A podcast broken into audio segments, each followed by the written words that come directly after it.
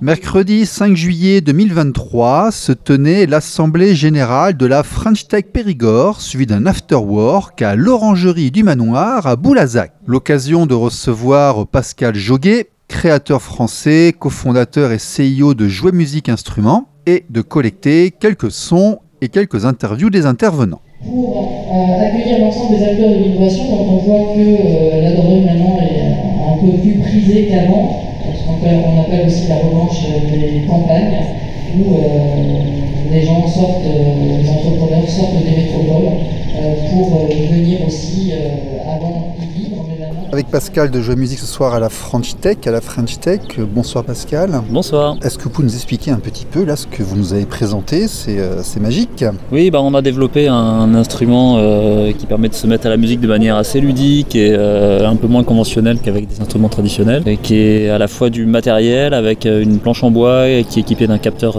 tactile sur lequel on vient poser des, pads en silicone qui représentent différents types d'instruments. Et ça c'est couplé à une application qui tourne sur, sur tablette ou sur ordinateur, dans laquelle il y a plein de sons et aussi plein de morceaux assez connus qui permettent de se mettre à la musique de manière assez ludique et beaucoup plus euh, facile et euh, plaisante que euh, qu'on trouve actuellement sur le marché. Alors l'originalité, si j'ai bien compris, c'est que un pad, ça existe, faire de la musique en appuyant sur des boutons, ça existe, mais là, on va en fait enlever la surface qui est au-dessus par une autre et très rapidement, on change d'instrument, on change d'ergonomie parce qu'il y a un capteur effectivement de toucher tactile dans le silicone, mais il y a un capteur dans la planche en bois qui sait sur quelle interface sont débranchés en face. Voilà, donc bon ça ça, ça fait l'objet d'un brevet qu'on a déposé, mais qui effectivement le fait de en temps réel, l'instrument va se reconfigurer euh, avec l'instrument que l'on va choisir. Euh, et puis il y a un euh, séquenceur avec des sons qui et Il y a un séquenceur avec des sons. Et donc c'est une expérience de jeu qui est, assez, qui, est assez, qui est assez unique et qui permet effectivement de manière très ludique d'attraper vraiment physiquement dans la vraie vie mhm. un pad de batterie par exemple et tout de suite de pouvoir faire de la batterie, puis de l'échanger avec par exemple un pad de piano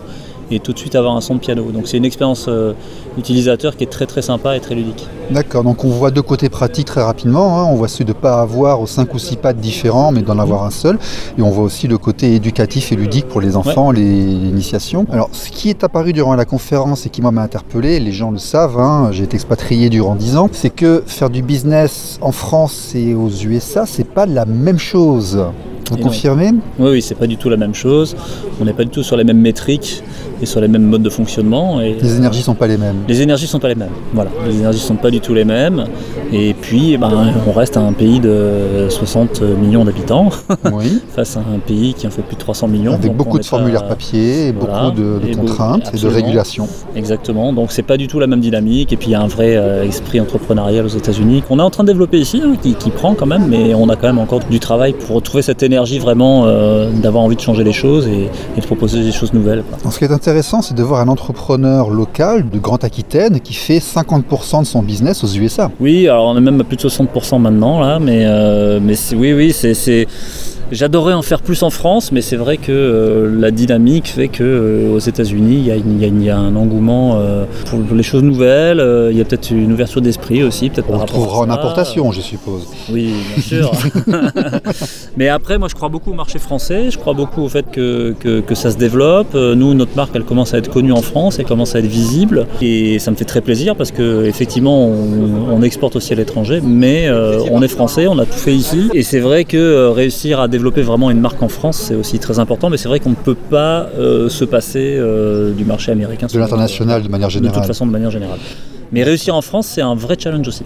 Alors c'est intéressant aussi, vous êtes quelqu'un qui avait inventé quelque chose, le concept de pouvoir mettre plusieurs doigts simultanément sur une tablette. On va rappeler qu'il y avait des choses sous Amstrad, sous Amiga, sous Mac, des stylos optiques et autres, que Microsoft avait sorti une tablette en 2001.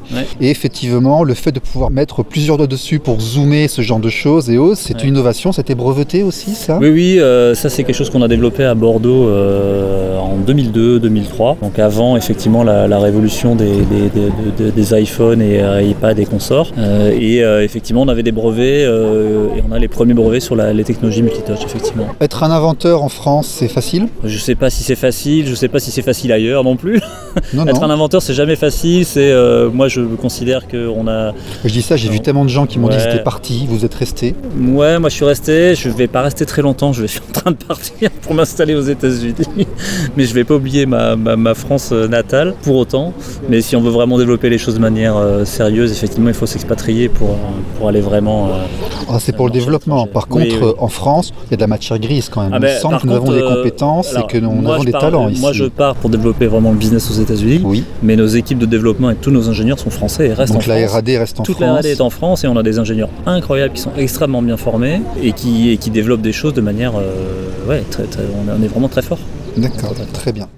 Fulbus, Fulbus avec Léa Lajonias. Bonjour. Bonjour. Qu'est-ce que Fulbus Fulbus, c'est une solution qui permet d'optimiser les trajets à vide des compagnies d'autocars pour avoir un meilleur impact sur l'environnement et également un meilleur impact euh, économique.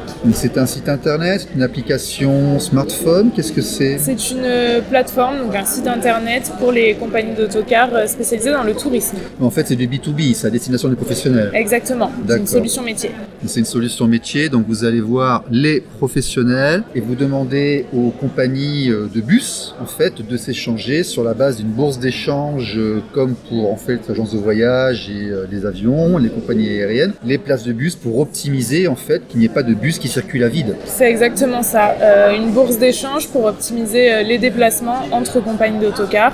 C'est un modèle qui a fait ses preuves dans l'aviation, mais également dans le transport euh, de marchandises. La solution est sortie en fin d'année dernière et la société a été créée en 2021. C'est encore en phase de lancement, j'espère qu'on sera rentable bientôt, Bien Euh, mais on est en plein développement commercial, donc à la recherche de compagnies d'autocars qui souhaitent euh, optimiser leurs déplacements et utiliser Fullbus au quotidien. Alors on travaille avec beaucoup de compagnies d'autocars en Ile-de-France, Oui. euh, parce que le besoin est très important, notamment il y a beaucoup de trajets à vide entre les gares et les aéroports. Donc pour l'instant on a beaucoup de transporteurs sur l'île de France, la Bretagne et le Grand Est. Ah, vous leur avez fait des écrans pour qu'ils puissent optimiser en temps réel, ce genre de choses Exactement. C'est bien ça, Et l'idée, c'est de rapidement couvrir un périmètre national. hein. C'est Périgourdin. Moi, je suis née à Périgueux. J'ai toute ma famille ici. Je suis toute seule. Euh, Je prends des alternants pour la rentrée, mais je suis seule fondatrice de la société. Vous êtes passé par d'accompagnement, par H24, par le CIC, ce genre de choses Alors, je suis passée par le programme French Tech Tremplin qui euh, bah, pousse les, les jeunes à entreprendre avec Oui. une subvention donc, financée par la BPI et un accompagnement avec des ateliers, des mises en relation et toute une promo qui s'entraide pour pas euh, être seul au quotidien euh, dans l'entrepreneuriat. D'accord. Donc, Qu'est-ce que vous a apporté la French Tech Tremplin? Elle vous a fait un business plan, elle a regardé vos cahiers des charges, elle vous a financé. Qu'est-ce qu'ils ont fait? Alors financement oui et également euh, un regard extérieur Par sur- don ou par emprunt? Subvention. Par C'est un subvention, don. Tout à fait. donc, oui, subvention. Une partie au début du programme, une partie à la fin, avec euh, un hébergement d'un an dans un incubateur. Euh, moi, donc, je suis allée dans un incubateur à Bordeaux, parce que je suis encore domiciliée là-bas.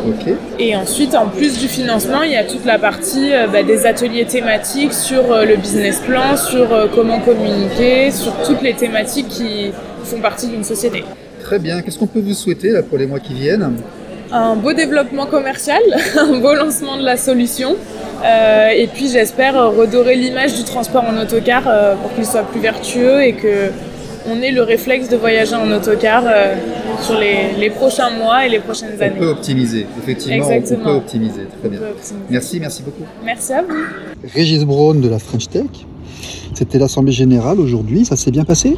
Oui, on est content. On est content aujourd'hui d'avoir des adhérents qui ont rejoint notre projet, un projet ambitieux de départ, de se dire euh, on peut aujourd'hui fédérer sur la technologie, sur l'innovation et avoir aujourd'hui euh, des partenaires euh, qui nous font confiance et en même temps rapprocher des startups, de grands groupes sur le thème de l'innovation, sur le thème de la technologie pour assurer aussi les startups qui veulent aujourd'hui passer d'étape euh, petite structure à plus grande structure. Euh, ça veut dire toutes, ces étapes de vie d'une simple idée dans un garage jusqu'à une autre entreprise, mais également pour euh, écouter déjà les grands groupes bien installés qui, ont les clés de comment fonctionne une grande entreprise et qui sont des fois sur des idées d'innovation où eux-mêmes sont plus assez agiles. Donc il y a, y a tout un terreau fertile de techniques qu'on a pu aujourd'hui euh, euh, on était content de, pouvoir être à l'initiative d'un rassemblement et en même temps euh, rassembler des nouveaux porteurs de projets, rassembler, euh, être dans, dans notre, dans notre ADN de, de fédérer, fédérer autour de la technologie et l'innovation. Alors la French Tech, French on comprend, technologie c'est que informatique ou c'est toutes les technologies Alors l'avantage c'est que on met notre métier de fédérer, ou en tout cas notre, notre rôle c'est de fédérer, mais en même temps de fédérer dans cette logique d'innovation. On peut innover aujourd'hui dans tout type d'organisation et tout type de métier. Vous pouvez innover dans la façon de manager, vous pouvez innover dans la façon de d'être euh, dans le transport, innover dans la façon de, de gérer la formation. On a tout un tas de choses qui vont arriver autour de la sécurité de la formation, on a des contraintes qui vont arriver, on a des dangers qui vont arriver. Donc notre rôle, c'est également de rassurer et d'accompagner tous ces gens qui ont des questions et qui se disent au sens large comment je peux avoir à un moment donné un lien avec ces technologies qui arrivent, avec ces moyens d'innover qui arrivent, comment je dans ce paysage et comment je me fais aider. On est beaucoup plus large que simplement de se dire tech, techno, c'est l'innovation, la technologie au sens large. Je rappelle que les initiatives de Kanban ou des choses assez organisées dans les sociétés d'automobiles aujourd'hui ont vu le jour dans une épicerie. Ça veut dire que le bon sens, à un moment donné, peut être au cœur d'une bonne idée qui sera une belle technologie après. D'où la volonté et la capacité de la French Tech à accompagner les créateurs de technologie. Également, également ça. Accompagner, rassurer, et de toute façon, il y aura des étapes de butée où on doit être là, euh, parce que tout, toute entreprise ou toute start-up va vivre les mêmes choses. On voit aujourd'hui que les, les, sociétés comme Tesla ont des problèmes de production, alors que c'est des, des, super bons en technique qui n'ont jamais vu que rentrer dans une logique de produire des voitures, c'était un métier. Et donc à tout moment, vous pouvez être aussi génial que vous êtes, vous allez être en butée de quelque chose. Il faut avoir un bon réseau, il faut être réactif dans qui vous pouvez toucher en termes de communication et avoir les bons leviers. Notre rôle, c'est de, de, bénéficier déjà d'un réseau national qui existe et d'avoir une fenêtre là en Périgord qui est en train de prendre forme. Donc Frantèche Périgord, très dynamique. Qu'est-ce qui vous attend cette année qui vient? Alors, on a évoqué euh, pas mal de sujets. On a évoqué, euh, il y, a, beaucoup de métiers qu'on n'est pas encore, où on a juste euh, effleuré un peu euh, le, sujet. On a ces notions d'experts qu'on voudrait faire venir de plus en plus pour parler d'une thématique très précise. On a déjà initié certaines conférences, mais on voudrait être un peu plus large.